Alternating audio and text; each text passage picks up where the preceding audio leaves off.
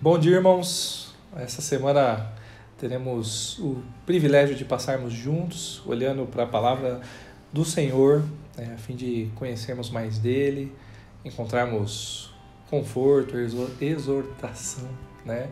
E assim então podemos viver de acordo com a sua vontade.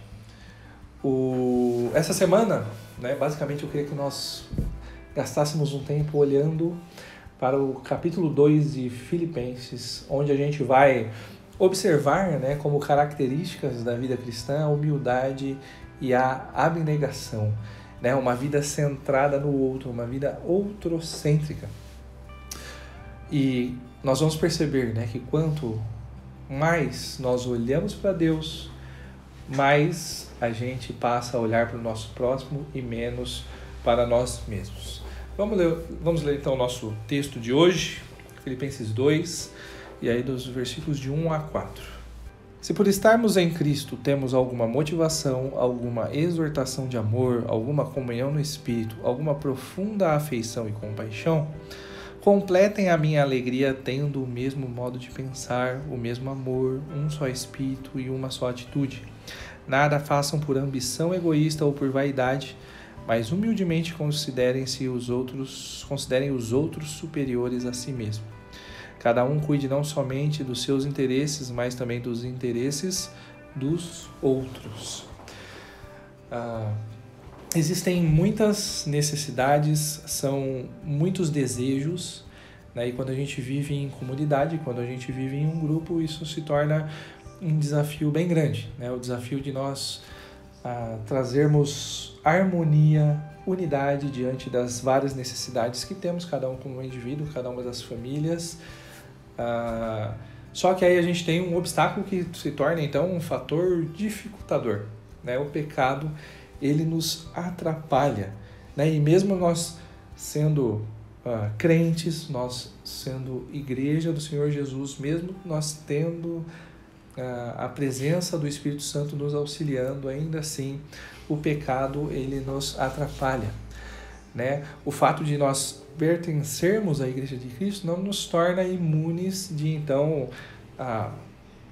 infelizmente, né, sentirmos os efeitos que, os, que o pecado traz sobre nós. Né? Então é por isso que Paulo ele escreve então aqui Filipenses 2.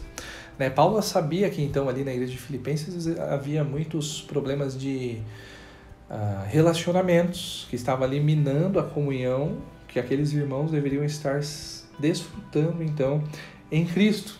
Né? Ele sabia que a origem desses problemas estava ali no egoísmo, estava na vaidade, e então ele vai direto ao ponto. Né? Vocês, meus irmãos ali da igreja de Filipos, vocês devem buscar a unidade em amor. Né? E como? Abrindo, né? abrindo mão dos seus interesses. Quando nós olhamos para o versículo 3, né, se nós pudéssemos imaginar um organograma né, dentro da igreja, né, dentro do contexto da igreja, dentro do contexto cristão, a visão bíblica, o organograma é que você sempre deve se considerar abaixo do outro. Né? O próprio apóstolo Paulo, aparentemente, ele já inicia a sua carta dessa forma. Né? Se você ver como ele inicia sua, as suas cartas, em sua maioria ele vai se identificar, né? Paulo, apóstolo de Cristo. Mas quando olhamos para Filipenses 1, nós vamos encontrar ele Paulo e Timóteo, servos de Jesus Cristo. Né? Ele vai dar então o exemplo já de início do seu argumento que ele iria discorrer então pela carta para não dar espaço para desculpas que poderiam surgir, né? Dentro da vida de igreja, né? Muitos são os desafios para que a gente viva realmente a unidade em amor, para que a gente viva realmente uh, em humildade, né? em abnegação, né? Uh, desprendido. Uh, e muitas vezes nós somos tentados, né? a igreja, por causa da organização, às vezes que a gente precisa, nós somos tentados a, a, a, atribuir valor que não existe. Né? Muitas vezes porque um irmão tem um conhecimento bíblico grande né? Às vezes ele é visto como alguém superior, e não necessariamente um conhecimento bíblico grande significa realmente uma vida piedosa. Né? Muitas vezes a, a gente, né? E isso acaba sendo pior. A gente se considera superior justamente porque estamos tendo a oportunidade de estar tá tendo um ensino bíblico maior, tendo acesso ao, ao conhecimento de Deus de uma forma mais profunda. Ah, então, a gente acaba se enganando, né? E quando a gente olha para a palavra de Deus, nós vamos perceber que, ah, principalmente nessa porção aqui que estamos vendo, então, do conhecimento do Senhor, né? Que quando Quanto mais conhecemos a Deus, mais nós devemos então nos humilhar, né? sabendo quem Deus é, sabendo quem somos e sabendo como que devemos viver uns para com os outros. Né? Outras lutas que nós vamos viver vai ser tudo de acordo às vezes com ah, desejos, com as necessidades ah, que você tem, né? E às vezes ah, você abre mão né, de passar tempo com alguns irmãos, de dedicar tempo, de investir tempo, né, e você quer forçar que aquela sua necessidade, você quer forçar que aquele seu desejo, ele então seja o que impere, seja o que vigore.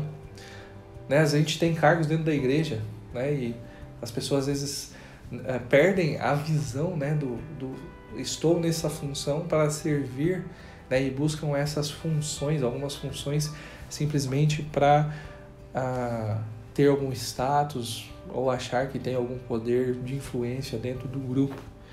Né? Se de fato nós temos né, o mesmo espírito, que então nós possamos então viver né, no mesmo espírito né, e em amor.